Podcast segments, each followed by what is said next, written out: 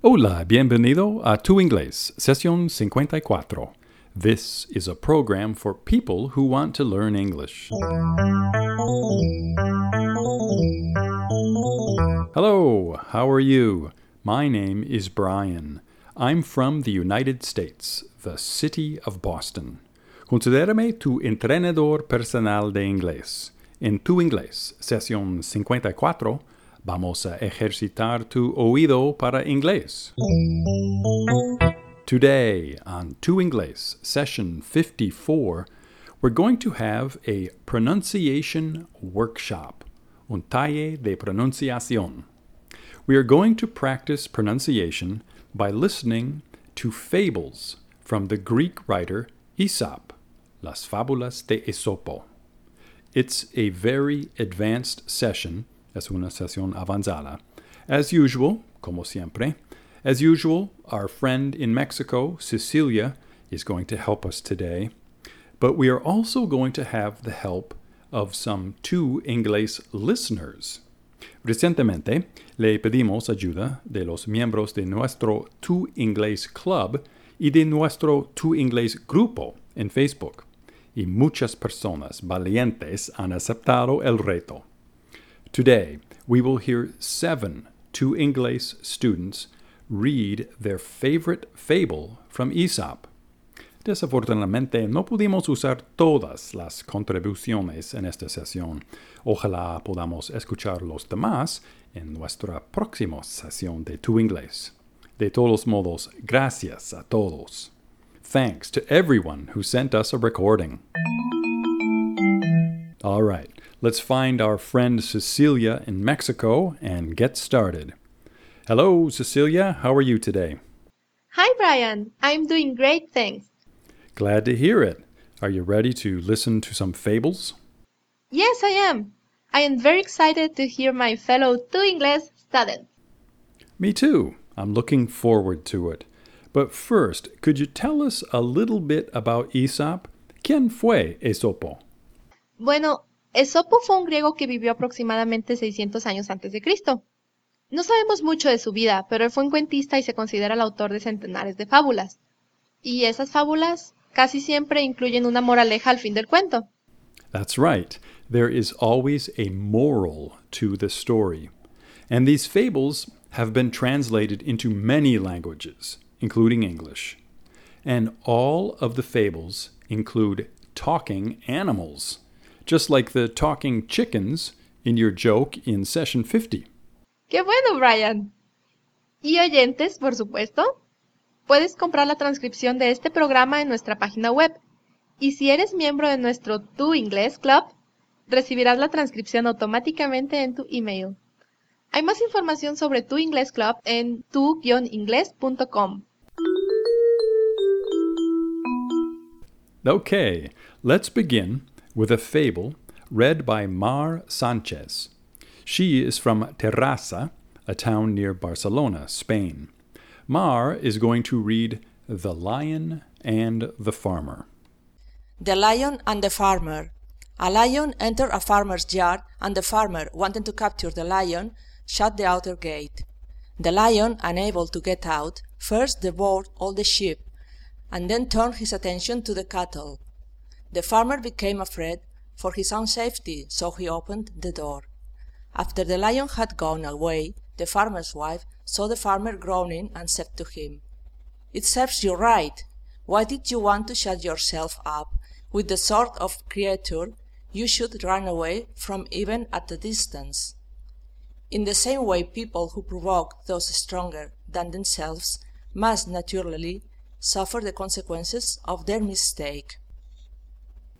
Wow, that was excellent! Mar, you read really well.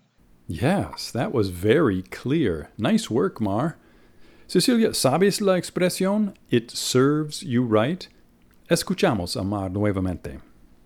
After the lion had gone away, the farmer's wife saw the farmer groaning and said to him, It serves you right. It serves you right. ¿Qué quiere decir eso, Cecilia? No estoy segura. ¿Te lo mereces? ¿O algo así? Perfecto. It serves you right. Te lo mereces. It serves you right. Bueno, solo oí una cosa pequeña para corregir. Ocurrió en esta frase. Why did you want to shut yourself up with the sort of creature you should run away from even at a distance? Cecilia, ¿oíste la palabra que suena un poco rara? Mm, creature? The word creature? Right. In Spanish, you say criatura, but in English, it's just creature. Creature. But otherwise, that was excellent. Thanks, Mar. Okay, who is next, Cecilia? Well, our next fable is from Francisco Jose Balsera. Francisco Jose is from Zaragoza, Spain, and he would read The Snake, the Eagle, and the Farmer. A story about an eagle and a snake exhorting us to be the first to grant a favor. A snake and an eagle were grappling with one another as they fought. The snake had tightened his hold on the eagle when a farmer saw them and freed the eagle from the grip of the snake. The snake was angry about what had happened, so he went and poisoned the man's drinking water. But just as the unsuspecting farmer was about to take a drink, the eagle flew down and snatched the cup out of his hands. The man who treats others well is rewarded by gratitude. Very nice job, Fran. That was wonderful. What did you think, Cecilia? I liked it. It was very clear and easy to understand. Yes, it was. Y solo oí una palabra él podría aclarar. ¿La oíste, Cecilia? Grip? Was it the word grip? Yes, grip. Here it is again. The snake had tightened his hold on the eagle when a farmer saw them and freed the eagle from the grip of the snake. Recuerdas, muchas palabras en inglés tienen la i corta. Grip. No grip. But otherwise, that was excellent work. Thank you for sending us that recording, Fran. Okay, now, it's time for one of the most famous of Aesop's fables The Fox and the Raven. It will be read to us by Susana Novoa. Susana lives in Barcelona. The Fox and the Raven.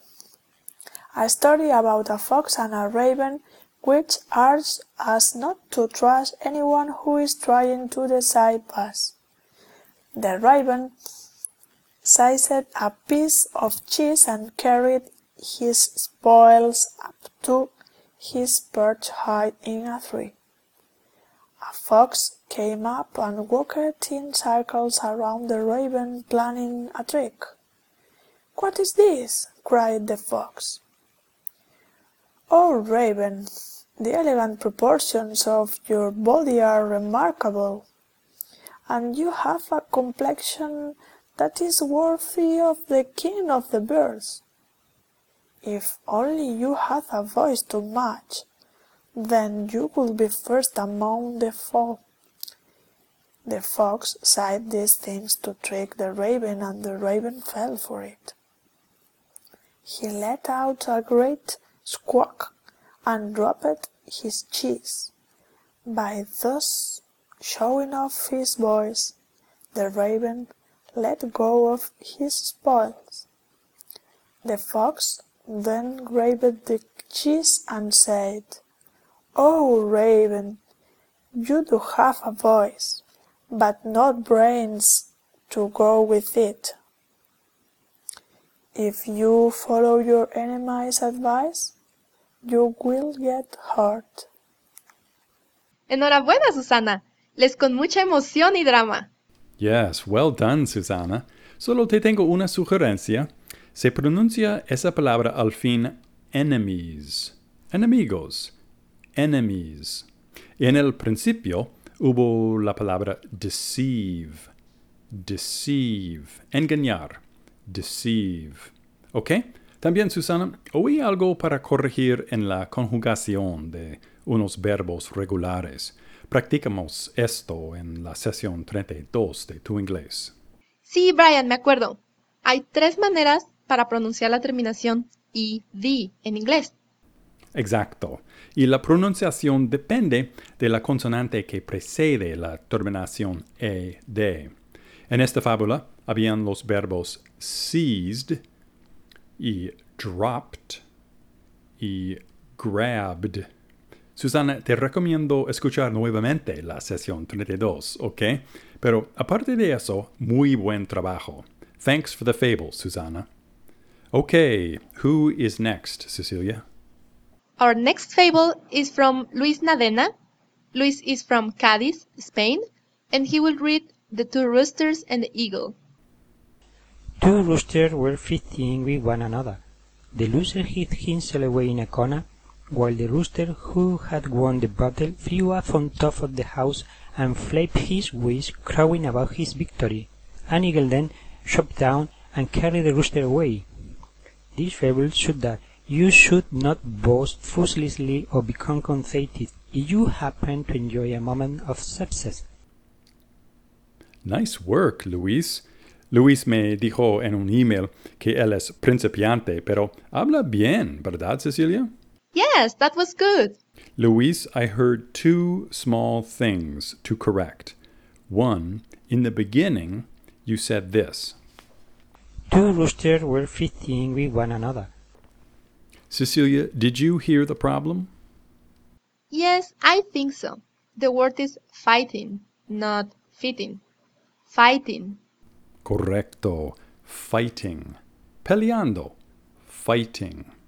And there was one other word, Luis. Here is what you said. Conceited. Conceited. That word is pronounced conceited. Conceited. Quiere decir vanidoso. Conceited. But good job. Thanks for sending us that recording, Luis. Okay, so who is next, Cecilia? The next fable is from Ana Martinez. Ana is from Valencia, Spain. She chose the fable The Fox, the Lion, and the Footprints. A lion had ground old and weak.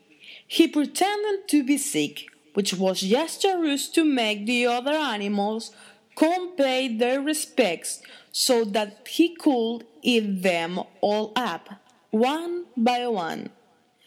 The fox also came to see the lion, but she greeted him from outside the cave. The lion asked the fox why she didn't come in. The fox replied, Because I see the tracks of those going in, but none coming out. Other people's lives are lessons in how we can avoid danger.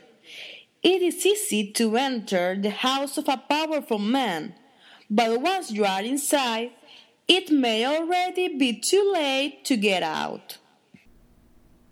I like that fable, Brian. I see the tracks of those going in, but none coming out. The fox was very observant. Yes, she was. And Anna read that fable very well. But speaking of being observant, Cecilia, did you notice this little error? The fox replayed. Yes, Anna said replayed, but the word is replied. Replied. Right, replied. The fox replied. El zorro contestó. The fox replied. But very well read, Anna. Thank you for sending us that recording. ¿Qué oyentes tan talentosos tenemos? ¿Cierto, Cecilia? Sí, son impresionantes. I am very proud of them. Me too. Okay, so who is going to read our next fable? Next is Helmut Amadeus. He is from Mexico and he will read The Donkey, the Horse, and the War. The donkey, the horse, and the war. A donkey and a horse belonged to the same man, and each of them did his duty. But the horse was granted many special privileges. He had plenty of food to eat. His flowing mane was braided and decorated, and his grooms washed him down with water each and every day. The donkey, on the other hand, was always bent down under the weight of the burdens he had to carry. Then one day the horse's owner mounted him and rode off into battle.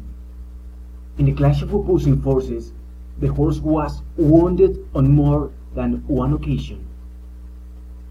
When the donkey saw how the horse had been degraded, he congratulated himself on his hard working life of labor.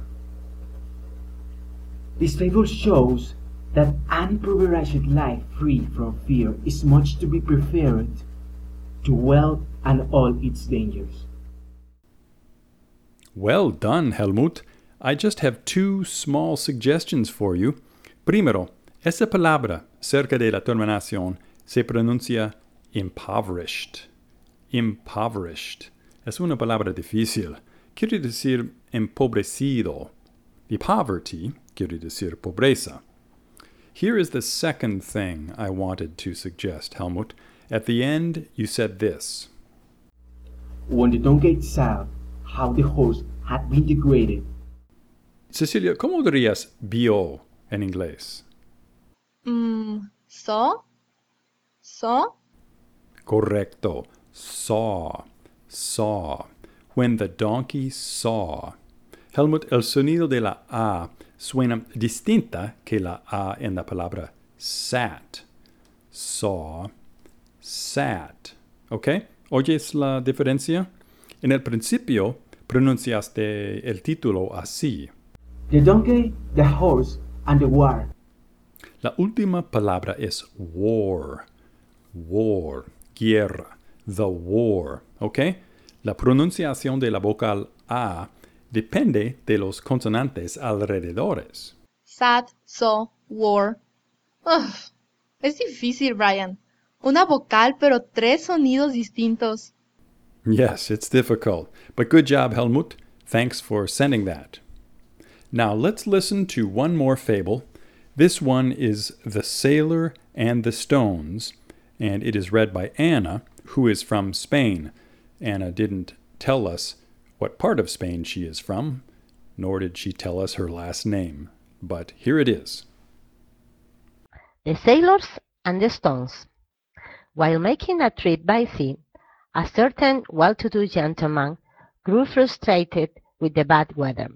As the sailors were rowing less strenuously on account of the weather, the man said to them, Hey, you! If you don't make this ship go any faster, I will pelt you with a stone.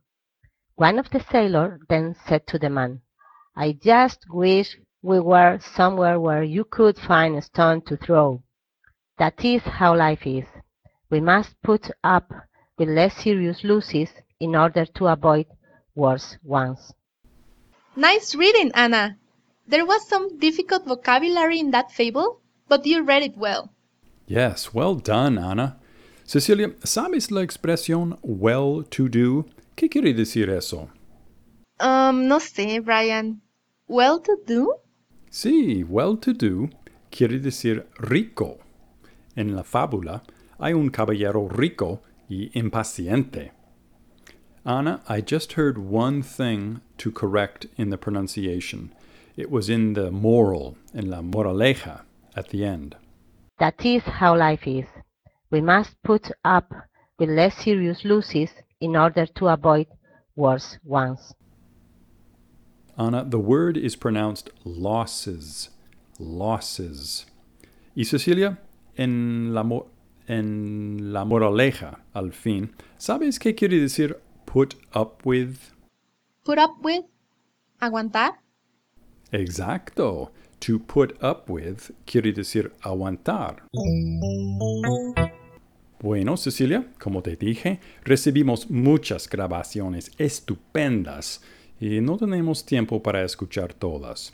Ojalá podamos es- escuchar los demás en nuestra próxima sesión de Tu Inglés. Pero creo que a nuestros oyentes les gustaría escuchar una fábula tuya. Cecilia, do you have a fable you would like to read for us today? Yes, I would like to read The Ant and the Grasshopper. Oh, that is a classic. Go ahead, Cecilia. Let's hear The Ant and the Grasshopper. In a field one summer's day, a grasshopper was hopping about, chirping and singing to its heart's content. An ant passed by, bearing along with great effort an ear of corn he was taking to the nest. Why not come and chat with me? said the grasshopper. instead of working so hard. I am helping to store food for the winter, said the ant, and I recommend you do the same. Why worry about winter? said the grasshopper. We have got plenty of food at present. But the ant went on its way and continued its work. When the winter came, the grasshopper had no food and found itself dying of hunger, while it saw the ants distributing every day corn and grain from the supplies they had collected in the summer. Then the grasshopper knew it is best to prepare for the days of necessity. Very good, Cecilia. I liked the way you read that. But tell me, are you like the ant, or are you more like the grasshopper? Hi, Brian. Well, to be really honest, I think I sometimes am a grasshopper and sometimes an ant. It's easy to be a grasshopper, isn't it? Um, and you, Brian? Are you a grasshopper or are you an ant? Well, to tell you the truth, I used to be a grasshopper, but after a few hard winters, I have become more of an ant, I think. Pero bueno, Gracias Cecilia por leer esa fábula y gracias nuevamente a nuestros oyentes que nos han enviado grabaciones. Fue un placer escuchar sus voces por fin. Yes, thanks everyone. It was fun to hear you. You are all wonderful. Well, that is it for Tu Inglés, Session 54. Preguntas, comentarios, déjame un mensaje en nuestro sitio web o en Facebook Thanks for listening y éxito con tu inglés.